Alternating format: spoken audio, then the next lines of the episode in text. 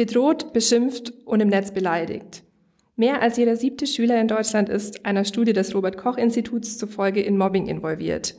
Wie das Problem im Allgemeinen und konkret die Situation im Allgäu ist, möchte ich heute mit Christina Ratgeber besprechen. Sie coacht Betroffene, Eltern und Lehrer.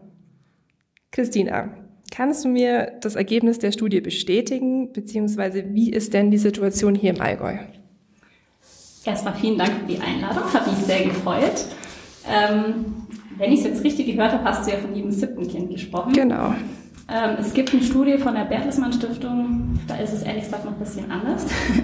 da ist es nämlich so, dass jedes fünfte Kind an weiterführenden Schulen schon mal einfach in so eine Konfliktsituation geraten ist oder auch teilweise unter Mobbing leidet. Und das Extreme ist, an Grundschulen sogar jedes dritte Kind. Das ist vielen auch gar nicht so bewusst, dass es gerade auch vor allem die jüngeren Stufen betrifft. Und das finde ich ehrlich gesagt sehr, sehr erschreckend. Und ich bin ja auch in vielen Kindergärten unterwegs und da kriegt man das teilweise auch schon mit, dass es halt im Kindergarten dann auch schon früher losgeht. Ähm, speziell im Allgäu, da gibt es keine Studien oder irgendwas, äh, sondern das ist ja einfach eine allgemeine Studie für Deutschland gewesen. Aber dadurch, dass ich ja in vielen Grundschulen und Kindergarten unterwegs bin, kann man das generell so bestätigen, dass es immer, immer mehr wird. Aber der Punkt ist, der Schulhof ist der Spiegel unserer Gesellschaft. Also sind wir Erwachsene, die das dann teilweise vorleben und wir uns dann wundern, warum die Kinder auf dem Schulhof so miteinander umgehen. Ähm, du coachst, coachst ja Familien beziehungsweise ähm, Kinder und Eltern. Kannst du sagen, mit was die häufigsten Probleme sind, mit denen die Familien auf dich zukommen?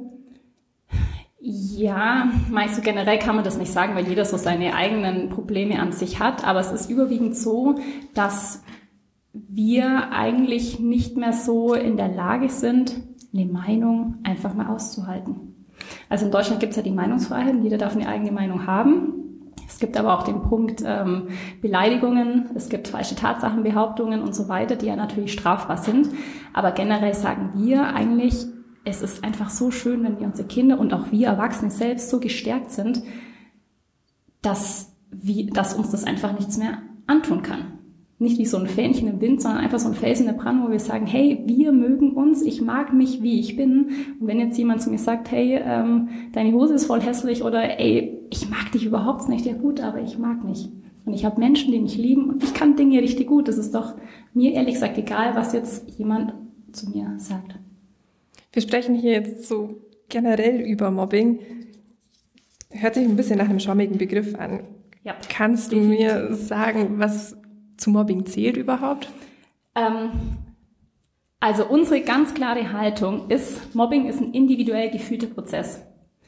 Ähm, man sucht ja immer wieder nach Definitionen, oh, wie kann ich dieses Mobbing eigentlich definieren, definieren, diesen Begriff. Und wenn man zum Beispiel in Wikipedia reinschaut, dann heißt das dieses wiederholte, regelmäßige, vor allem seelische Schikanieren. Und da stellt sich ja schon die Frage, was ist eigentlich wiederholt? Was ist äh, über einen längeren Zeitraum? Was bedeutet das eigentlich? Und in unseren Augen ist es nicht richtig, weil, wie gesagt, wir sagen eben, das ist ein individuell gefühlter Prozess, weil es gibt Menschen, Kinder wie Erwachsene, die fühlen das gar nicht. Also die sind in sich so gestärkt, dass wenn jemand ähm, irgendwelche nicht so netten Sachen zu denen sagt, dann stört die das überhaupt nicht, weil sie eben so gestärkt in sich sind, in ihrer Persönlichkeit. Aber es gibt aber auch Menschen, Kinder wie Erwachsene, die sind eben nicht so gestärkt, die haben diese Unsicherheit in sich. Denen ist wichtig, was andere über sie denken. Und die spüren das natürlich relativ schnell, wenn jemand irgendwas zu ihnen sagt. Und die fühlen sich dann relativ schnell gemobbt. Und deshalb immer die Frage, das kann man eigentlich gar nicht definieren was ist Mobbing, was nicht, weil das jeder anders fühlt. Und wenn es zu diesem, diesem Fall kommt, ich meine, man kann ja nicht einfach sagen, ja, mach dir da keine Gedanken drüber. Was empfiehlst du den Kindern beziehungsweise den Eltern in solchen Fällen? Puh, da gibt es ganz viel. Also das ist ja gerade das ganz große Thema Widerstandsfähigkeit und die ist erlernbar. Und ähm, der ganz große Punkt ist einfach, wir handeln, wie wir handeln und wir fühlen, wie wir fühlen, weil wir denken. Also das ist so ein ganz großer Punkt, ähm, wie wir einfach denken. Und wenn wir zum Beispiel unseren Kindern einfach schon so Glaubenssätze einpflanzen, ist es wichtig, was andere über uns denken. Oder dieser typische Satz, ey, das brüll doch mal nicht so rum, was denken die Nachbarn von uns? Ah, dann kriegen die Kinder das gleich mitgebracht, so auf die Art, ähm, ja, es ist wichtig, was die anderen über mich denken. Wenn ich mich irgendwie komisch verhalte, wenn jemand was Doofes zu mir sagt, nein, die sollen doch alle nett zu mir sein. Und dann fühle ich das natürlich viel, viel mehr. Also wenn jetzt ein Kind sagt, hey, cool, Mir ist es eigentlich egal, was die anderen von mir denken. Ich bin's gut, wie ich bin. Und da ist so der wichtige Punkt, erstmal zu schauen als Eltern, welche Glaubenssätze gebe ich meinem Kind mit? Also gerade zum Thema Kopfsache, diese mentale Stärke, aber auch die Kinder einfach stärken. Ganz wichtig ist, die Kinder stärken immer in ihren Fähigkeiten wieder, stärken sie mal raus. Wir nennen es die Komfortzone kennt wahrscheinlich jeder oder dort, wo man sich wohlfühlt. Mhm. So ein Podcast ist jetzt auch was Neues für mich. Das ist nicht ganz so meine Komfortzone, sondern eher so meine Wachstumszone. Wenn ich die jetzt zum Beispiel, wenn der Podcast vorbei ist, denke ich mir, ey cool, super, hat Spaß gemacht und das, da weg wachse ich. Und genauso ist es bei den Kindern wie bei uns Menschen auch. Wenn wir Sachen machen, wo wir uns am Anfang ein bisschen unsicher sind und wir schaffen die dann, ey, dann sind wir super stolz auf uns und dann wachsen wir. Und da die Kinder immer wieder in solche Situationen auch reinbringen. Aber der größte Punkt ist der sichere Hafen zu Hause weil man kriegt das halt auch immer wieder mit. Die Kinder im Kindergarten und der Schule, da ist es wuselig. Also die haben, gerade jetzt bei Corona ehrlich gesagt, das sind so viele Regeln, ne? das müssen sie sich halten. Ach, dann müssen sie die Aufgaben wieder machen, dann ist es wieder extrem laut, dann kriegen sie da wieder Ärger, dann kriegen sie vielleicht eine Strafaufgabe. Also die haben es manchmal auch ein bisschen stressig in der Schule, kommen dann heim sollten in diesen sicheren Hafen kommen, aber dann geht zu Hause der Stress auch wieder. Streitereien. Warum hast du dein Butterbrot nicht aufgegessen? Und was war da wieder los? Und dann stell dich doch nicht so an. Und da ist es eben ganz wichtig, diesen sicheren Hafen zu Hause, wo sie sich einfach auch mal ausruhen können, ihre Energien wieder aufladen können. Und wir sagen immer, viel mehr umarmen, weniger diskutieren. Okay, also so wie ich das jetzt verstanden habe von dem, was du erzählt hast, findet dieser Prozess wenn jemand gemobbt wird, mit dem du auch arbeitest, in dem Kind selber statt. Das heißt, ich, ähm, du coachst das Kind an sich, aber gibt es auch irgendwas, was das Kind gegenüber anderen Kindern dann anders machen könnte oder sollte? Also wenn wir wirklich ins Detail gehen, gern. Also wir arbeiten zum Beispiel auf zwei Ebenen. Also wir sagen, wie gerade gesagt, äh, die mentale Ebene ist ja ganz, ganz wichtig, dass wir einfach ähm, anders denken wie gesagt, auch, mir ist nicht wichtig, was die anderen über mich denken. Aber wir arbeiten auch auf der Handlungsebene. Also das heißt, wir geben wirklich, weil wir sind ja nicht nur Coach, sondern auch Trainer, wir geben den Kindern auch wirklich diese bestimmten Handlungen vor, also wie sie handeln können, da eben Strategien an die Hand. Und da gibt es ganz viel, was wir halt in den Kursen zum Beispiel auch machen. Da geht es erstmal darum, dass die Kinder lernen, eine andere Körperhaltung anzunehmen. Also gar nicht so dieses Gebückte, weil dann denken die anderen ja schon, oh, der schaut irgendwie schüchtern aus ich den umschubse, der steht eh nicht auf, den kann ich voll fertig machen. Aber wenn ich allein schon von der Körperhaltung sage, wir Füße auseinander, Schulter gerade, wir gucken anderen in die Augen, also auch dieser Augenkontakt, da steht man schon ganz anders da. Hey, der schaut irgendwie voll mutig aus. Und wir bringen den Kindern aber bei so ein ganz witziges Bild. Ähm, ich erkläre den immer, Boah, ihr kennt es bestimmt, wenn ihr mal ganz viel doofes Zeug in euch reinstopft, wie so eine, so eine Pizza, danach noch Chips und Schokolade und Gummibärchen, vielleicht sogar noch eine Fanta, die so blubbert, dann kann es mal passieren, dass man so einen dicken Bauch bekommt. Nicht, wenn man dick ist, sondern wenn man ganz viel Luft drin hat. Oh, wer weiß denn, wie man das nennt. Kindergarten kommen sie gar nicht so oft drauf. Grundschule wissen natürlich, dass es Blähungen sind. Und dann weiß aber jeder, was muss man bei Blähungen machen? Ja, pupsen. Ja, genau. Diese schlechte Luft, die muss ja irgendwie da raus. Dann pupsen wir. Und das Gleiche gibt es auch im Kopf. Es gibt Menschen, Kinder wie Erwachsene, die hauen sich nicht nur doofes Zeug im Bauch rein, sondern auch in ihren Kopf. Zum Beispiel durch viele schlechte Nachrichten lesen. Kommt einfach doofes Zeug im Kopf rein. Durch viel am Handy sitzen. Durch Playstation zocken. Durch viel Fernsehen kommt eben viel doofe Luft im Kopf. Und die muss ja auch wieder raus. Wenn wir doofe Luft im Bauch haben, pupsen wir. Bei einer doofen Luft im Kopf kommt die wieder raus als Gedankenfurz. Da haut halt jemand sagt, oh, du bist so blöd. Dann kommt das halt wieder raus. Und erklären mit den Kindern, hey, das ist einfach so eine schlechte Luft, die rauskommt. Und ganz ehrlich, wenn jemand neben dir wirklich pupst und stinkt, bleibst du dann stehen? Ja, nein, das ist ja voll eklig. Ja, genau. Und wenn jemand was Doofes zu dir sagt, bleibst du dann stehen bei der, bei der schlechten Luft? Ja, nee, genau, wir drehen uns um, gehen weg und holen uns das Gute ins Leben. Das heißt, die Kinder auch in meinem Training, die drehen sich dann um, gehen zu einem Kind, was sie gerne mögen und spielen dann Schnick, Schnack, Schnuck. Die lenken sich einfach ab. Immer diesen Fokus auf das Gute und nicht immer flop auf das, was überhaupt nicht funktioniert. Das ist so eine kleine Strategie von vielen. Also wir können dann auch gern, je nachdem, wie, wie lang die Zeit ist, tiefer noch und mehr die Strategien auspacken. Aber das mhm. ist so ein ganz verbildlichtes, ähm, also ganz bildlich was Kinder für witzig finden, was sie sich super vorstellen können. Und wenn du möchtest, kann ich nachher auch auf das Tiermodell eingehen, weil das ist so ein ganz typisches Beispiel, was wir immer bringen, was auch vielen Eltern hilft, was vielen Pädagogen auch hilft in ihren Einrichtungen, wie sie mit den Kindern dann so ein bisschen arbeiten können. Das können wir auch gern direkt machen. Okay, ja, super. Ja. Also wir erklären zum Beispiel immer, ähm, wenn ein Kind kommt, vielleicht im Kindergarten oder in die Schule, manchmal ist es auch so, dass ein Kind vielleicht das gar nicht gelernt hat, wie man Freunde findet. Also die können dann wirklich nicht sagen, hey, können wir zusammen spielen, sondern die brauchen Aufmerksamkeit und Beachtung, suchen sie mit denen sie sagen, hey, du bist voll blöd. Also das ist so ein ganz typisches, man muss überlegen, warum machen Kinder das? Und meistens steckt da oft dahinter, sie wollen einfach Aufmerksamkeit haben. Und wenn sich der andere jetzt furchtbar darüber aufregt, also er sagt, hey, du bist voll blöd. Und der andere sagt, nein, das stimmt nicht, du bist voll blöd. Oh, dann bekommt das Kind ja Aufmerksamkeit und Beachtung.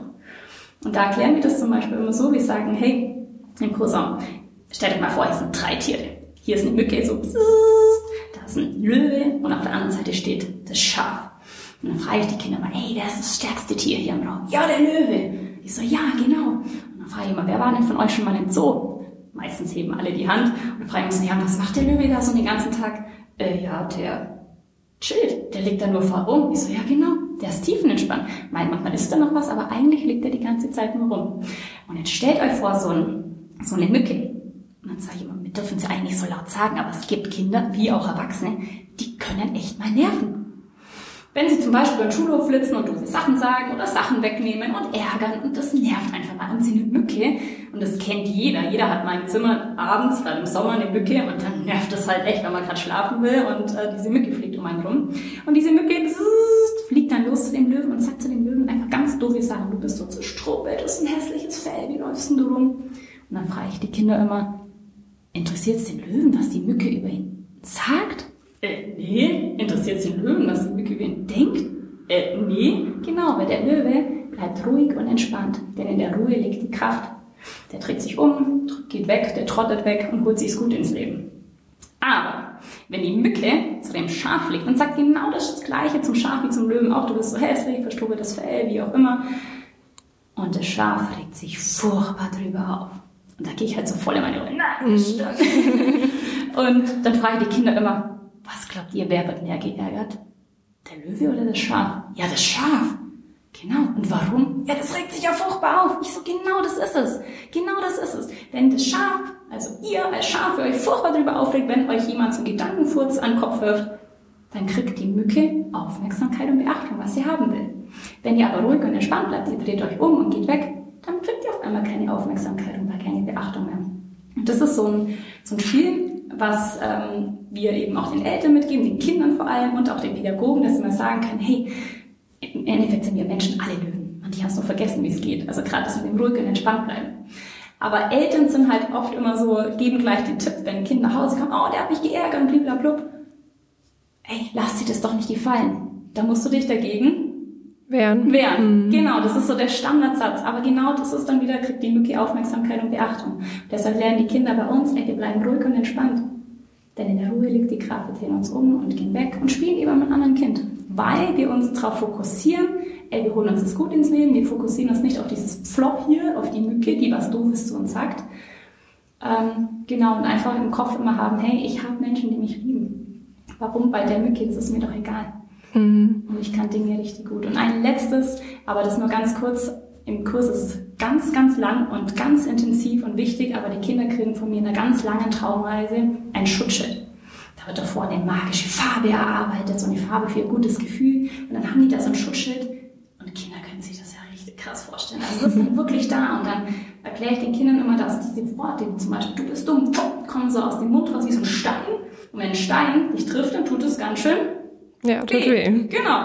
Und wenn ähm, Worte können sein wie Steine, Worte können auch verletzen. Und durch dieses Schutzschild hilft den Kindern, wenn diese Worte auf einen zufliegen, die stellen sich das ja vor, dann prallt es an dem Schutzschild ab, wird zu Staub und nieselt zu Boden. Weil eben diese Worte nichts in diesem Herzen zu suchen haben. Das ist denen ihre Sache, nicht deine Sache. Da müssen wir uns einfach lernen, voll davon abgrenzen zu können, dass das eben diese Kacke da nicht mehr reingeht. Mhm. Wir haben bisher jetzt immer darüber geredet, ein Kind sagt was zum anderen. Ja. Welche Rolle spielt denn Social Media? Ähm, mittlerweile leider eine ganz, ganz große Rolle. Ähm, dadurch, dass ich ja aktuell nur in Kindergärten und Grundschulen unterwegs bin, später kommen auch mal die weiterführenden Schulen dazu. Aktuell fehlt mir da ein bisschen die Zeit noch. ähm, habe ich aber auf dem Fokus, ähm, ist es so, dass ich mitbekomme, dass es teilweise in den dritten und vierten Klassen auch schon losgeht mit diesen Handys und mit mhm. WhatsApp-Gruppen. Also sprich, das wird, kommt immer mehr und immer mehr und vor allem bei immer Jüngeren. Das finde ich ähm, bisschen erschreckend, ehrlich gesagt, aber Social Media ist halt krass, weil ähm, da ist es 24 Stunden am Tag. Also beim, also ich nenne es jetzt mal klassischen Mobbing in der Schule, die kommen nach Hause und sollten in der Regel zu Hause ihren sicheren Hafen haben, wo sie erstmal Pause davon haben. Über die Handys, über die Smartphones, über ähm, Internet und so weiter geht es ja den ganzen Tag, 24 Stunden. Also sie kommen nach Hause, haben ihr Handy in der Hosentasche und dann geht es wieder weiter. Und die Hemmschwelle ist viel kleiner, weil man nicht face-to-face -face ist, sondern ach, dann schreibe ich halt nochmal was. Dann kann man auch durch sämtliche ähm, Apps und so weiter, kann man ja auch WhatsApp-Verläufe irgendwie manipulieren. Man kann Bilder erstellen. Also es ist schon nochmal extremer. Ähm, es verbreitet sich schneller, deshalb ist es schon nochmal ein bisschen was anderes.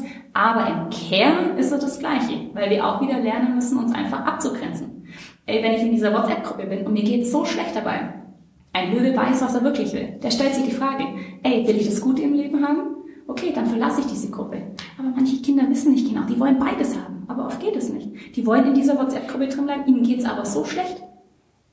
Dann muss man den Kindern helfen, einfach für sich mal eine Entscheidung zu treffen und sagen, hey, was willst du wirklich in deinem Leben? Ja. Wir haben ja jetzt schon drüber geredet, über so ein paar ähm, Methoden, die du anwendest ja. bei deinen Trainings und Coachings. Mich würde jetzt mal interessieren, wenn ein Kind mit seinen Eltern zu dir kommt, ja. mit einem Mobbing-Problem, wie sieht denn der Prozess dann aus? Also wie gehst du mit dem Kind um? Oft ist es für Kinder ja wahrscheinlich nicht leicht, darüber zu sprechen. Wie funktioniert das? Ähm, die Bereitschaft muss definitiv da sein. Das ist das Aller, Allerwichtigste im Coaching. Ähm, also wenn Eltern auf mich zukommen und sagen, das Kind soll gecoacht werden, aber das Kind will es absolut nicht, dann macht es keinen Sinn. Dann kann man natürlich versuchen, ein Familiencoaching zu machen oder erstmal mit den Eltern ein bisschen zu sprechen, was die machen könnten. Aber generell ist es so, dass der Coach bereit sein muss. Und dann geht es einfach viel darum, die Kinder werden dann offen die sprechen da. Und ich mache das immer so, dass die Eltern und Kinder auch separiert sind. Also es gibt dann Sessions, da mache ich dann die Einheiten nur mit dem Kind. Dann gibt's aber, aber auch wieder Einheiten, das sind alle zusammen, weil da geht's ja auch um das Familienstärken. Wie können wir uns generell nochmal stärken und pushen. Ähm, ja, wenn du von Einheiten sprichst, sind das Gespräche oder genau. sind das auch spielerische Dinge? Alles. Also okay. ähm, das Klassische bei uns ist so ein acht Wochen Mentoring. Das heißt, die kriegen dann einmal die Woche eine Stunde, bin ich dann bei der Familie beziehungsweise bei dem Kind. Sie kriegen auch ähm, die Möglichkeit, dass sie mich über WhatsApp kontaktieren können, wenn irgendwas sein sollte, dass man ein Problem sofort besprechen kann. Ähm, das ist ganz, ganz wichtig. Ansonsten genau geht es eben über einen längeren Zeitraum, damit man erstens vor allem nochmal diese mentale Ebene richtig stärken kann, damit man wirklich mal in diese Glaubenssätze reinkommt, damit die Kinder ein bisschen umdenken, was ganz wichtig ist, weil ich hatte ja eingangs schon gesagt, wir handeln, wie wir handeln und wir fühlen, wie wir fühlen, weil wir eben denken. Und ähm, dann gibt's aber auch wieder die Einheiten, wo ich das wirklich mit den Kindern trainiere. Also es hilft nicht nur, dass wir den Kindern einfach was vorschlagen, sondern die müssen das auch einfach trainieren und üben, dass sie merken, das funktioniert. Das ist ganz, ganz wichtig. Auch als Tipp für zu Hause, wenn, ähm, wenn man merkt, als Kind kommt nach Hause und da war irgendein Problem, das nicht nur besprechen, sondern wirklich die Situation herholen und wirklich mal üben. Hey, wie hätte sich anders verhalten können? Komm, wir probieren das mal. Ich spiele jetzt die Rolle, du die. Wie können wir das am besten machen? Und das hilft den Kindern vor allem. Weil Kinder lernen das Spielerische. Wir Erwachsene hier, wie im Podcast, wir sprechen jetzt miteinander. Aber die Kinder, die müssen einfach das Erlernte nachspielen und dadurch verinnerlicht sich das dann auch bei den Kids. Oft ist es doch bestimmt so, dass die Kinder gar nicht direkt auf ihre Eltern damit zugehen. Gibt es da einen Tipp, wie ich mein Kind dazu bringen kann, dass, dass es mir auch erzählt, wenn es Probleme hat an der Schule? Mein ganz konkreten Tipp nicht, aber das Allerwichtigste ist einfach dieser sichere Hafen. Also wenn ein Kind einfach eine gute Bindung an die Eltern hat, dann wird es das auch erzählen. Es ist einfach so. Ähm, wenn das Kind das Gefühl hat, ach, meine Eltern nehmen mich teilweise nicht ernst, was das klingt jetzt hart, aber was oft auch ein Problem ist, weil viele Eltern, die interessieren sich gar nicht für die Lebenswirklichkeit der Kinder. Ähm, die Kinder schauen sich auf YouTube irgendwelche ähm, Videos an, oder Musik an, die sagen, ja, was hört ihr für Musik oder diese Spiele, diese Computerspiele, ey, das ist so ein Blödsinn von denen. Das ist aber auch, ähm, man zeigt ihnen ja nicht das Interesse, aber das ist die Welt der Kinder. Und da ist natürlich viel besser, ich begleite mein Kind dabei, ich erkläre dem, was steckt eigentlich hinter Rapmusik oder was steckt hinter diesen Videos oder warum verhalten die so, warum ziehen die solche Sachen an. Und da einfach begleitend zu sein, dass die Kinder merken, hey, meine Eltern interessieren sich für mich, die interessieren sich für das, was ich mache. Und ähm, wie gesagt, dieser sichere Hafen, dass sie einfach wissen, hey, zu Hause, da geht's mir gut, da fühle ich mich wohl, da kann ich auch alles erzählen. Immer wieder mal nachbohren. Also mhm. auch wenn zu Hause alles super gut ist, manchmal irgendwas klemmt halt noch ein Kind und dann wollen sie halt mal, dass man es vielleicht ein bisschen rausholt und immer mal wieder nachfragen. Ähm, was ich zum Beispiel auch mit meiner Tochter mache, das habe ich von meinem Mentor auch abgeschaut, Dani Dudek, der eben Starke ohne Muckis ja gegründet hat. Ähm, wenn er die Kids abends ins Bett bringt, einfach fünf Fragen stellen. Und das ist so schön, wenn man einfach so ein bisschen die Verbindung auch wieder herstellt zu den Kindern, dass man ihnen zeigt, hey, Dankbarkeit ist zum Beispiel was ganz, ganz Wichtiges. Einfach dankbar sein, zufrieden sein, das schützt einen schon so viel vor dem Thema Mobbing. Was können denn die Fragen sein? Genau, zum Beispiel einfach fragen, hey, was war heute total schön an dem Tag? Was hat dir super gefallen? Zweite Frage, für was bist du dankbar? Dritte Frage, was hast du heute gelernt? Dass ihnen einfach mal bewusst ist, hey, ich habe bestimmt was gelernt. Irgendwas haben sie immer gelernt. Was kommen da für Antworten? Also du hast es ja schon ausprobiert, oder? Ja, ja, ich mache mit meinen Kindern fast jeden Abend. Fast jeden Abend. Ja. Ist gelogen, wenn ich sage, ich mache jeden Abend, aber fast jeden Abend. Ähm, ganz unterschiedliches. Also bei Dankbar kommt ganz oft auch Familie, manchmal alles, solche Sachen. Oder ähm, ich erkläre denen auch, ey, man kann auch einfach mal dankbar sein, dass man jetzt gerade leckeres Essen gehabt hat oder was zu trinken hat. Aber es kommen teilweise echt coole, kreative Sachen. Das ist total interessant. Ähm, das waren jetzt drei Fragen. Ähm, was war heute schön? Für was bist du dankbar? Was hast du heute gelernt? Was möchtest du heute träumen? und was möchtest du morgen machen? Das sind so die Fragen, die ich mit meinen Kids durchgehe. Und es ist total schön, dass man, manchmal kommt man dann in ein Gespräch. Und gerade Kinder wollen abends auch gerne mal erzählen. Und dann liegt man da so im Bett und auf einmal erzählen sie, was auf einmal in der Schule passiert ist. Dass da jemand war, oh Mann, der rennt uns immer hinterher und nimmt uns die Mütze. Ah, okay, und wie habt ihr euch denn verhalten? Und das ist dann total schön, wenn man auf einmal so in das Gespräch kommt und sich die Zeit nimmt. Ich weiß, ich bin ja Mama von zwei kleinen Mädels, die sind vier und sechs. Es ist manchmal auch abends, wo man sich denkt, oh, ich würde jetzt so gern einfach auf meine Couch liegen. Aber ähm, ja, es ist so wertvoll, wenn man sich da wirklich einfach die Zeit nimmt und das mit seinen Kindern macht. Ich möchte nochmal auf deine Arbeit zurückkommen. Mhm. Ähm, in welcher Phase kommen denn Eltern mit ihren Kindern zu dir? Also mit Phase meine ich, hat ähm, man jetzt einmal zu dem Kind gesagt, dein, dein Pulli ist blöd? Oder muss es da schon viel weitergehen, damit die Eltern überhaupt den Schritt gehen und zu dir kommen? Ja, erstaunlicherweise, und das finde ich ganz, ganz toll, sind ganz viele Eltern dabei, die sagen, ich möchte mein Kind noch mehr stärken. Ich merke, mein Kind ist ein bisschen sensibel, ähm, dass es sich schnell sehr viel zu Herzen nimmt und sie wollen ihr Kind stärken. Ähm, würde ich jetzt, ja, also wenn ich so drüber nachdenke, ist es die Mehrheit aktuell. Es sind natürlich auch welche dabei, wo sagen, hey, ich bin völlig verzweifelt, mein Kind ist so in einer Mobbing-Problematik drin, ich weiß mir nicht mehr zu helfen, bitte helfen Sie mir. Aber ähm, der größte Teil bis jetzt war so, dass sie wirklich sagen, ich möchte erst mein Kind einfach stärken. Ich merke, es braucht da ein bisschen mehr und ähm, bitte helfen Sie uns. Und das finde ich ganz klasse, dass wirklich Eltern da hinschauen und sagen, hey, Warum erst warten, bis das Kind im Brunnen gefallen ist? Ich kann doch jetzt schon was machen und das ist ganz, ganz toll. Ähm, ist es wie, ähm, wenn ich zu einem Psychologen gehe, wer bezahlt mir das? Ähm, spielt da die Krankenkasse auch eine Rolle? Gute Frage. Also ich, vielleicht kann man das probieren. Also wenn man wirklich ähm, bei einem Arzt und sagt, wir brauchen da eine Bestätigung, weil oft ist es zum Beispiel so, ich arbeite auch mit einem Psychologen zusammen, weil es gibt Themen, die kann nur ein Psychologe machen, aber ähm, eine Freundin von mir, die ist eben Psychologin, die sagt auch, ey, manche Themen so, gerade mit diesen Strategien und so weiter, da bist du einfach die Expertin drin. Und deshalb ist dieses nicht hier oder dort, sondern dieses Zusammenarbeiten ähm, was Krankenkassen zu zahlen, kann ich nicht sagen. Also da muss man bestimmt einfach mal nachfragen. Aber was genau, kostet genau. sowas denn? Nur so ungefähr? Ganz unterschiedlich. Also okay. ich möchte auch keine Preise nennen, weil es ganz schwierig ist, weil ich immer das mit den Familien einzeln sozusagen abstimmen, wie lang die Dauer ist. Also manche wollen ja wirklich acht Wochen. Manche sagen, okay, ich würde gerne einfach mal, dass wir so ein kleines Familiencoaching machen und dazu meine Kinder zu stärken, vielleicht nur über zwei, drei, vier Wochen. Und dann, wenn wir merken, hey, wir brauchen doch noch ein bisschen länger, dann ein bisschen länger. Aber so ist schwierig, jetzt einen Preis rauszuhauen. Okay. Ähm, dann würde ich gerne noch oder würde mich noch interessieren, welche Kinder oder welche Schüler denn hauptsächlich betroffen sind. Kann man das so sagen? Es sind mehr Kinder aus schlechten finanziellen Verhältnissen betroffen, Kinder mit Migrationshintergrund. Gibt es ja. da irgendwie ein Muster? Nein. Nein, gibt's nicht, weil es ist ja wirklich so, es ist ein individuell gefühlter Prozess. Weil entweder, auch wenn jemand einen Migrationshintergrund hat, es geht einfach nur darum, wie das Kind gestärkt ist. Und da kommt es gar nicht darauf an, ob das jetzt eine dunklere Farbe hat oder ob es, ähm, keine Ahnung, eine Brille trägt oder wie auch immer oder aus ärmlichen Verhältnissen kommt. Es kommt ganz allein darauf an, wie gestärkt das Kind ist, wie es für sich das fühlt. Und dann ist es völlig Banane, ob das jetzt, keine Ahnung, ähm, wie gesagt, eine dunkle Haut hat oder was auch immer. Das heißt, dann kann man auch nicht sagen, Nein. an Gymnasien gibt's weniger Mobbing als an Mittelschulen oder Nein. so. Geht. Genau. Okay. Du hast schon viel gesagt, es geht um, um das Kind selber, um wie gestärkt ist ein Kind. Hast du einen Tipp bei der Kindererziehung, was ich machen kann, damit mein Kind nicht Opfer von Mobbing-Attacken wird? Ja, also es gibt einfach ganz viel. Aber ähm, der größte Punkt, den habe ich ja vorhin schon mal gesagt, ist dieser sichere Hafen, dass man den einfach zu Hause bietet.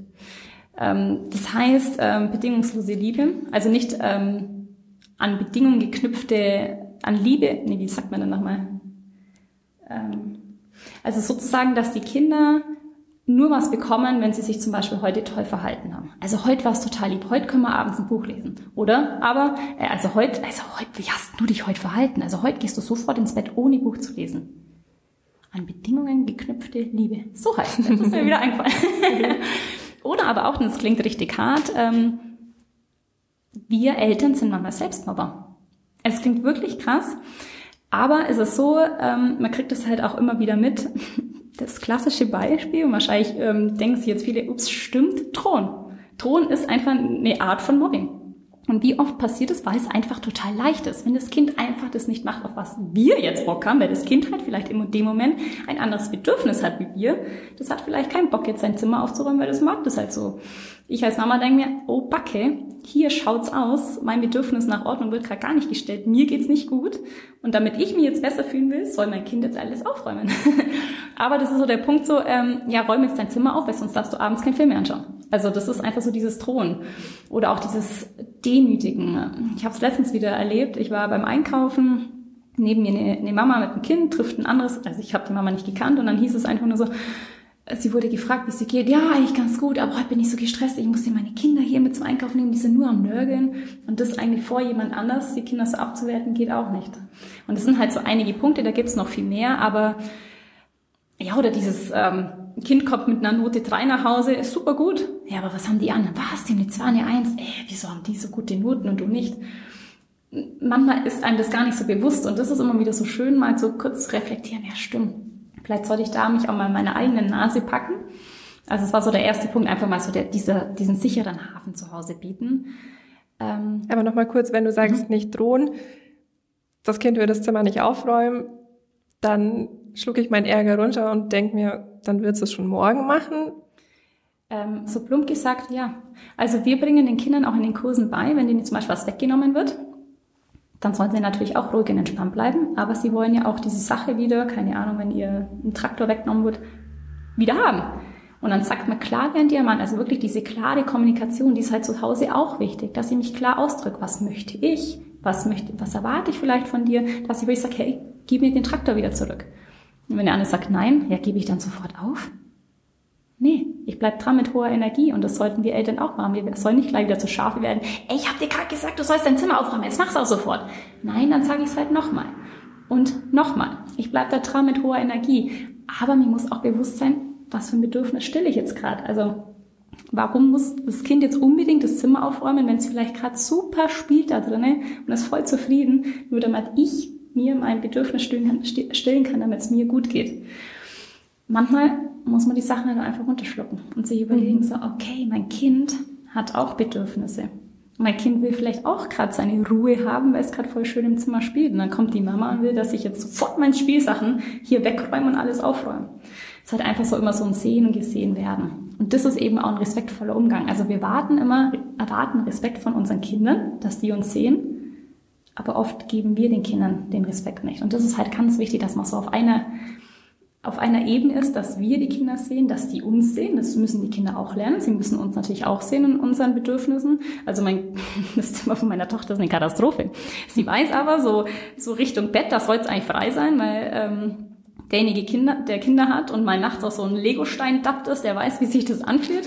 aber dass da zumindest frei ist, dass wir abends dann zusammen Bücher lesen können. Mein Kind weiß aber auch, dass unten es ordentlich sein muss, weil mir das wichtig ist. Das ist ein Gemeinschaftsraum. Also, dass man da einfach viel drüber spricht. Das ist ganz wichtig. Ähm, wir sagen auch immer, ein Schlüssel ist, dass man Mobbing eigentlich gar nicht mehr so spüren kann. Also ein Schlüssel, unter anderem ein Schlüssel, es gibt mehrere, ist zum Beispiel die Selbstbewusstsein, dass ein Kind selbstbewusst ist, Selbstsicherheit und Selbstliebe. Also selbstbewusst heißt im Endeffekt nur, dass das Kind einfach sich anrufen kann und weiß, wie geht's mir gerade und was brauche ich gerade. Ähm, und da ist so ein großer Punkt auch, wir dürfen unseren Kindern keine Gefühle absprechen. Das sind auch so typische Sätze. Ähm, da brauchst du doch jetzt nicht traurig sein, hör auf zu weinen, ey, warum bist du denn da jetzt so wütend, ey, dein Bruder macht es doch genauso, ein Indianer kennt keinen Schmerz. Es sind so Sätze, da sprechen wir unseren Kindern Gefühle ab. Es ist aber ganz wichtig, dass die Kinder ihre Gefühle kennen. Dass denen nicht, dass sie nicht lernen, so, ey, ich darf gar nicht wütend sein. Doch, ich darf wütend sein. Ich darf aber nicht, wenn ich wütend mit jemand anders hauen zum Beispiel. Dass sie das einfach so lernen. Und das ist das Thema Selbstbewusstsein, dass sie einfach in sich reinspielen und sagen, hey, ich will jetzt gerade meine Ruhe haben und es dann auch wirklich äußern. Selbstsicherheit. Der zweite Punkt ist, was ich vorhin schon gesagt habe, einfach immer wieder raus aus der Komfortzone. Immer wieder Sachen machen, auch mal Skifahren gehen. Und wenn es ein bisschen schwieriger wird, komm, wir machen das jetzt, wir probieren das jetzt. Oder was ganz Banales, ist mir im Sommer immer wieder aufgefallen, man geht zum Eis kaufen, die Mama oder Papa steht mit den Kids bei einer Eisdiele. Ah ja, was ist du für eine Eissorte? Ah ja, Schokolade, ah du Erdbeer. Okay, wir nehmen einmal Erdbeer und einmal Schokolade, anstatt dass die Kinder selber bestellen. Das sind lauter so Sachen, wo man die Kinder einfach mal ein bisschen rausholen kann. Und ähm, genau diese Selbstliebe eben. Hey, ich mag mich, wie ich bin. Wir fragen die Kinder in den Kursen immer, ey, mit wem verbringt ihr denn die meiste Zeit in eurem Leben? Oh ja, mit der Mama und Papa. Ja, das ist super, das ist ganz wichtig, aber ich kenne jemanden, mit dem verbringst du noch mehr Zeit. Hm, bei einer Freundin? Ja, aber sitzt sie gerade neben dir? Nee, die ist in einer anderen Gruppe. Ah, okay. Hm. Und irgendwann kommt man drauf, ja, ich verbringe mir selbst die meiste Zeit. Und das ist ganz wichtig, weil ich verbringe mit mir selber die meiste Zeit und deshalb ist es so wichtig, dass ich einfach gute Gedanken, gute Meinungen über mich selber habe. Mhm. Und das sind so die Punkte. Und der andere Schlüsselfaktor ist einfach Empathie. Also wenn ich, wenn mein Kind empathisch wird und dadurch braucht es ja seine eigenen Gefühle, aber auch immer wieder sagen, hey, klar, der hat jetzt vielleicht was Doofes gemacht, aber was war denn vielleicht sein Wunsch? Warum hat er denn das gemacht? Was steckt denn da vielleicht dahinter? Also immer wieder diese Verbindung auch zu diesen, in Anführungszeichen, vermeintlichen Tätern mal mit dem Kind aufbauen, damit das Kind Empathie verspürt, so, hey, okay, der hat jetzt was Doofes gemacht, aber vielleicht wollte er einfach nur Aufmerksamkeit und Beachtung. Vielleicht war der gerade so wütend. Oh, okay. Es ist schwierig. Hass mit Liebe begegnen ist schwierig, aber das ist einfach der Schlüssel für alles. Weil ähm, Hass mit Hass bekämpfen führt zu Krieg, eindeutig. Aber Hass mit Liebe begegnen ist was ganz, ganz Wertvolles und das muss unsere Gesellschaft auch aktuell äh, wieder lernen. okay, also wir haben jetzt ganz, ganz viel über die Kinder gesprochen, die Opfer von Mobbing wurden oder werden. Ja. Ich würde gerne auch mal kurz auf die andere Seite zu sprechen kommen. Ja. Was mache ich denn, dass mein Kind nicht zum Mobber wird? Ähm, ich habe es gerade schon ein bisschen auch angedeutet. Es geht ja immer darum, dass wir alle Menschen haben Bedürfnisse. Also der eine wünscht sich eher mehr Ruhe, der liest gern Bücher, der andere braucht voll die Action. Ähm, und dementsprechend handeln wir auch, um unsere Bedürfnisse zu stillen. Und wenn jetzt zum Beispiel auch ein Kind, ich nehme es immer in Anführungszeichen Täter, weil wir stecken bei uns niemand in Schubladen. Wir sagen immer, jeder hat so seine positive Absicht dahinter und man muss die halt erkennen. Und da muss man halt auch mit dem Kind dann sozusagen arbeiten. Und wenn jetzt ähm, ein Anführungszeichen Täter, wenn der halt mal ständig ärgert, Stress macht, auch in der Schule, dann muss man einfach mal schauen, was steckt da dahinter. Also ist es zum Beispiel so, dass er wirklich einfach eine Wut in sich hat, weil es vielleicht zu Hause irgendwie ganz katastrophal gerade ist oder er braucht einfach Aufmerksamkeit. Ähm, und das muss man einfach mal so ein bisschen auch in Gesprächen oder einfach mal durch Beobachtung schauen, was steckt eigentlich so bei dem Kind dahinter? Was hat er eigentlich für ein Bedürfnis? Welches will er durch seine Handlung stillen? Und dann kann man aber gemeinsam mit dem Kind überlegen, hey, was kann man denn machen, damit du dein Bedürfnis stillen kannst? Also anstatt jemanden die ganze Zeit Sachen wegzunehmen oder zu beleidigen, kann man überlegen, hey, vielleicht kannst du einen coolen Turm bauen. Oder du kannst, keine Ahnung, ein Musikinstrument lernen und da irgendwie ein Konzert geben oder ein Fußballturnier organisieren. Da kriegst du auch deine Aufmerksamkeit. Also das ist so der große Punkt, niemand in Schubladen stecken, so die bösen Täter und die armen Opfer, sondern einfach immer dahinter schauen. Diese Verbindung, diese Empathie und die in Anführungszeichen Opfer, die haben ja, wir können ja nicht so lange warten, bis sich der Täter sozusagen von selber ändert. Also wir haben ja auch eine Eigenverantwortung. Also das Opfer hat eine Eigenverantwortung. Aber beim Täter ist es eben auch so, dass man einfach schaut, was steckt dahinter. Und nicht immer dieses ähm, gleich irgendwelche Strafen, auch in der Schule, irgendwelche Strafen, das bringt nichts, weil dann ist ja sein Bedürfnis nicht gestillt. Er will ja sein Bedürfnis stillen und da muss man einfach schauen, wie kann man das anders machen. Das steckt dahinter. Aber du arbeitest wahrscheinlich hauptsächlich mit den, wie du es jetzt in Anführungsstrichen genannt hast, Opfern zusammen, als wie mit den Tätern. Oder gibt es auch Eltern, die zu dir kommen und sagen, ja, mein Kind ist äh, blöd gegenüber anderen Kindern, was soll ich denn machen? Ja, war auch schon.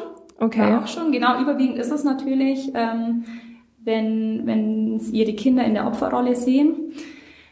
Mm aber wie gesagt, das kam schon einmal vor. Aber es ist aber auch so, gerade in den Schulkursen kristallisiert es sich immer sehr schnell raus, wen die Klasse jetzt als Täter betitelt oder wen nicht. Und da kann man auch super damit arbeiten. Also das finde ich auch ganz klasse, dass man einfach in dieser Klassengemeinschaft da mal schaut, hey, wie könnte auch dem anderen helfen? Wie, können, wie kann man eben diese Verbindung, diese Empathie innerhalb dieser Klasse mal aufbauen, dass man sagt, hey, da gibt's nicht diese Spaltung von Mitläufern, von Opfern, von Tätern, sondern einfach diesen Klassenverbund stärken. Wenn du gerade meintest, das ergibt sich schnell, Sagen dir die Kinder das, das direkt? Kommt, ja. Okay. Aber der sagt schon nicht und der macht, das geht ganz schnell. Okay. ähm, mich würde auch mal interessieren, ich meine, du hattest ja bestimmt schon einige Fälle. Klappt das denn immer? Also gibt es eine Erfolgsgarantie oder gibt es einfach manche Mobbingprozesse, die sich einfach nicht auflösen lassen? Ähm, das ist schwierig zu sagen. Also es kommt natürlich schon darauf an, auf die Härte von dieser Mobbing-Geschichte, über die Dauer vielleicht. Man kann schon sagen, dass es teilweise richtig krasse Fälle gibt. Hast du da ein Beispiel? Ähm, ja, ich hatte mal bei mir im Podcast eine Dame, die hat mir von dieser Problematik bei ihr damals erzählt und das war dann auch, es war eine Lappalie, also die waren, haben Videoabend gemacht und dann hat sie ihm erzählt, irgendwie, da kam es zu einer Situation, sie weiß, wusste es selber nicht genau und am nächsten Tag hat dann jeder erzählt, sie ist die, oh, wie war das nochmal? Sie riecht irgendwie so nach Fisch, aber das war ein anderer Begriff, ich wusste mhm. nicht mehr genau, der war gar nicht nett. Aber das hat sich so schnell rumgesprochen, auch durch die digitalen Medien und so weiter, ähm, dass sie richtig fertig gemacht wurde. Also der ging so, so schlecht, die war auch in Behandlung. Und sie sagt, sie ist jetzt aber, es hat lang gebraucht, ähm, es kann, dauert oft, bis man da wirklich wieder rauskommt, eben auch von dieser mentalen Geschichte. Aber ähm, sie sagt, sie ist so gestärkt, aber wenn sie dran denkt, kommt schon immer wieder ein bisschen in hier hoch. Aber ist okay für sie. Also sie hat das so für sich äh, mitgenommen, diese mentale Stärke, dieses Abgrenzen. Und hey, dann treffe ich mich mit den Leuten nicht mehr, dann habe ich mit denen nichts mehr zu tun. Ich äh, ziehe mich raus aus diesen sozialen Medien, dann lese ich es einfach nicht mehr. Aber es ist ein Prozess, definitiv. Also je nachdem, in welchem Prozesszustand sozusagen jemand sich befindet, dauert es länger oder kürzer. Also auf jeden Fall. Gibt es auch Situationen, wo du selber sagst, da sehe ich jetzt keinen Ausweg mehr? Und gibt es dann irgendwie welche letzten Schritte, die du auch hin und wieder empfiehlst, sowas wie ein Schulwechsel? Ja, es ist natürlich die letzte Option, definitiv. Ähm, aber wenn es gar nicht geht, wenn es absolut gar nicht geht, dann ist es ja auch der Punkt, der Löwe weiß, was er will. Und dem Löwen muss man dann beibringen, hey, wir haben jetzt alles probiert, du bist mental, haben wir dich gestärkt, aber es ist trotzdem an einem Punkt, da ist es einfach nicht tragbar. Es gibt so Situationen, ganz, ganz selten, aber es gibt so Situationen und dann ist es wirklich oft auch mal so, dass ein Schulwechsel sinnvoll wäre. Kommt das auch von den Kindern selber, dass sie sagen, ich möchte hier nicht mehr zur Schule gehen? Ich persönlich hatte den Fall bei mir noch nie, aber äh, Trainerkolleginnen und es war dann auch so, dass man, dass das teilweise von den Schülern selber kam oder eben auch durch viele Gespräche, dass man das zusammen dann beschlossen hat. Aber definitiv muss es vom Kind kommen. Also wenn das Kind nicht will, bringt es ja auch nichts. Mhm. Ja. Ich habe noch eine letzte Frage zum mhm. Schluss. Und zwar weiß ich jetzt auch nicht, ob du das so pauschal sagen kannst, aber was würdest du sagen, was muss passieren, dass Mobbing irgendwann nicht mehr so eine große Rolle spielt? Das ist ja unser ganz großes Ziel von Starke Money Muckis. Wir wollen Mobbing innerhalb von den nächsten drei Generationen verbannen. Mhm. Ähm, in meinen Augen sind äh, vor allem auch wir Erwachsene da ein ganz, ganz großes Thema.